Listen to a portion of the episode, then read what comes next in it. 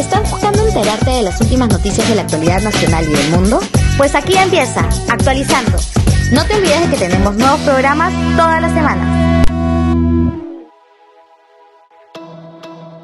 Hola, hola, ¿cómo están? Bienvenidos a un nuevo capítulo de Actualizando. Mi nombre es Sergio Malásquez y les comento que el episodio de hoy está 100% dedicado a la vacunación contra el COVID-19 que se viene realizando en nuestro país. ¿Usted ya se vacunó? ¿Aún no? ¿Necesita información sobre los rangos de edades y los centros de salud a los que debe asistir? No se preocupe, aquí encontrará todos los detalles que le hacen falta saber. Además, tendremos dos invitados que nos brindarán sus testimonios luego de haber recibido su vacuna. En los últimos días ha escuchado acerca de la vacunatón. Si no está enterado, aquí va la información. Este último sábado 10 de julio se dio inicio a la primera vacunatón en Lima Callao son 36 horas ininterrumpidas de atención en 21 centros de vacunación para completar la inmunización de más peruanos. Fernanda acudió a uno de los locales y nos dará más detalles. Adelante, Fer. Sí, y bueno, para hablarles un poco de la vacunatón, que está desde el día de ayer sábado 10, eh, desde las 7 de la mañana iban a ser 36 horas seguidas, hasta el día de hoy, domingo, hasta las 7 de la noche.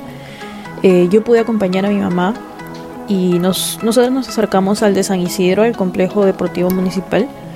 Eh, pero hay en varios distritos, sé que hay en Comas, en Independencia, en Barranco, en Chorrillos, en Villa El Salvador, en Ate, hay un montón de, distritos.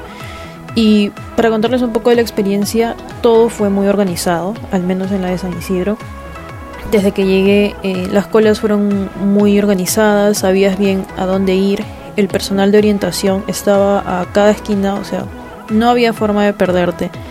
Eh, lo que sí nos demoramos un poco, un par de horas más o menos, porque había bastante gente, pero habían sillas, la cola la hacía sentado, entonces no había mucho problema con eso, ¿no? Eh, una vez que pasabas la cola te daban un papel, tenías, que llenar el consentimiento, y finalmente te vacunaban, ¿no? Entonces eh, creo que esto ha sido un muy buen trabajo y una muy buena idea también de parte del, MINSA y del gobierno. Eh, porque de hecho el que habiliten horas de vacunación por la noche me parece muy importante.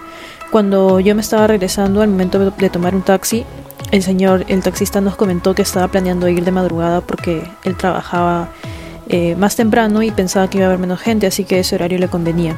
Y me parece perfecto que el MINSA se esté concentrando también en dar más posibilidad de horarios para personas que tal vez no pueden vacunarse en el rango de horario en el que la mayoría puede que es de día, ¿no? Excelente reporte, Fernanda. ¿Usted tiene miedo de los estragos que puede dejarle la vacuna? No se pierda la siguiente entrevista que nos trae Edgar, realmente motivadora.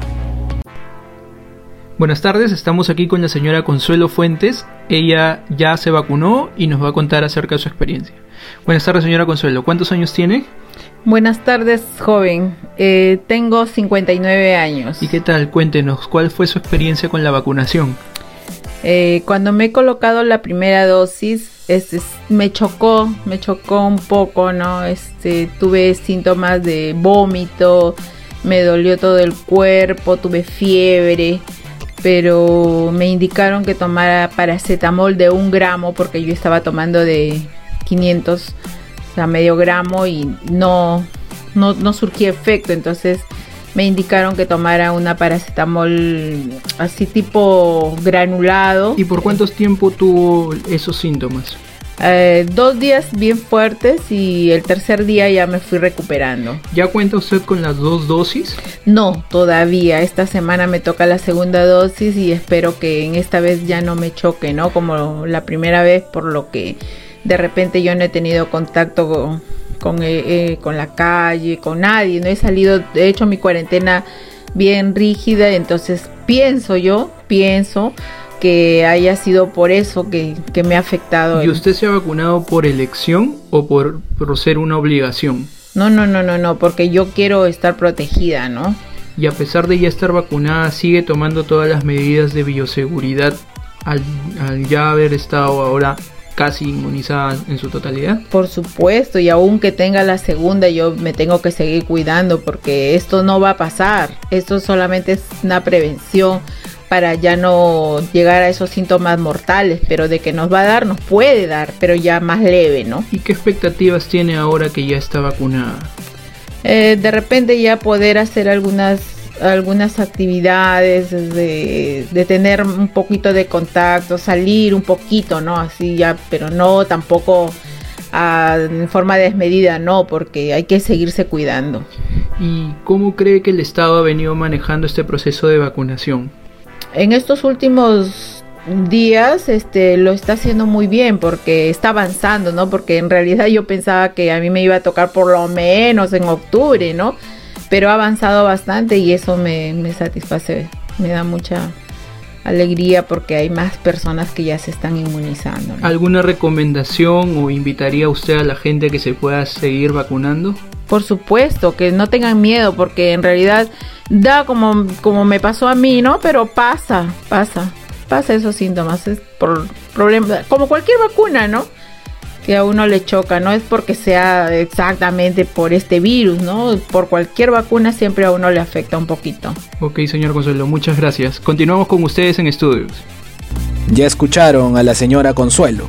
Y para alentar a los más jóvenes viene Vania con otro gran testimonio. Hola gente, ¿qué tal? Ahora conoceremos la otra cara de la moneda con nuestro invitado que se vacunó en Estados Unidos. Hola Matías, ¿cómo estás? Hola Vania, ¿todo bien? ¿Tú cómo estás? Bien, además está decirte que muchas gracias por hoy día contar con tu presencia. Para empezar nos gustaría preguntarte cuál fue tu experiencia con la vacuna y en qué estado de Estados Unidos te vacunaste exactamente. Yo me vacuné en Houston, Texas y la experiencia fue bastante rápida. Solo llegué, saqué una cita y el día siguiente ya me estaban vacunando. ¿Qué vacuna te pusiste? La Johnson Johnson. ¿Cómo se sintió y si tuviste algún síntoma luego de ponerte la vacuna? Eh, después de la vacuna me sentí un poco mal, me dolía la cabeza, incluso llegué a tener fiebre y para contrarrestarlo me tomé una aspirina. Ok, ¿nos podrías contar si ya cuentas con las dosis completas? Sí, de la Johnson Johnson solo es una. Ah, ok. Y nos gustaría preguntarte si te vacunaste por elección o por obligación, ya que han habido algunos casos que la gente se ha terminado vacunando obligada por sus familiares. Eh, no, yo me vacuné por elección y obviamente por el bienestar de mi familia. ¿Qué expectativa tienes al ya estar va vacunado? Eh, la verdad, un peso menos de encima que ahora sé que yo no puedo contagiar ni hacerle daño a mis familiares, pero igual siempre hay que tener cuidado porque ellos no están vacunados todavía. Claro, y ¿sigues tomando las medidas estrictas de bioseguridad a pesar de estar vacunado? Claro, porque como te digo, mis familiares todavía no todos están con la vacuna, entonces es mejor prevenir. Claro, aparte de que en Perú la gran mayoría sigue sin vacunarse o todavía con una dosis. Eh, nos gustaría que nos cuentes, para ya terminar, si recomiendas que la gente se vaya a vacunar fuera del país. Eh, yo creo que si tienen la posibilidad estaría bien, pero si no, igual no hay prisa porque ya acá ya llegaron las vacunas y están haciéndolo con bastante facilidad. Ok, muchas gracias por habernos brindado de tu tiempo, Matías. Y eso ha sido todo por, por esta entrevista y ya seguimos con el programa. Gracias, hasta la próxima. Y al parecer, esta primera jornada de la vacunatón ha sido un éxito. El ministro de Salud, Óscar Ugarte, así lo hizo saber. El haber logrado esta meta nos permite mostrar una acción conjunta con diversas instituciones de la sociedad civil, con también instituciones de gobierno como los gobiernos regionales, las municipalidades.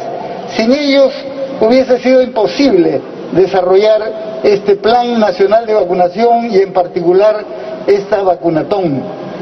Los hemos visto trabajando todos los días, los hemos visto ayer, los hemos visto anoche, los hemos visto en la madrugada, como no todo es color de rosa, tenemos que reportar que grupos antivacunas se instalaron en los exteriores del Parque de la Exposición para oponerse a la vacunación. Ante esta situación, Carlo Ángeles, regidor de la Municipalidad de Lima, indicó que coordinarán junto a la policía para evitar que situaciones así se vuelvan a repetir. No olvide que los próximos dos fines de semana se desarrollarán la segunda y tercera vacunatón. Para conocer los 21 locales disponibles, ingrese a www.minsa.gov.pe. Hemos sido Edgar, Vania, Fernanda, Renato y Sergio. Muchas gracias. Hasta la próxima.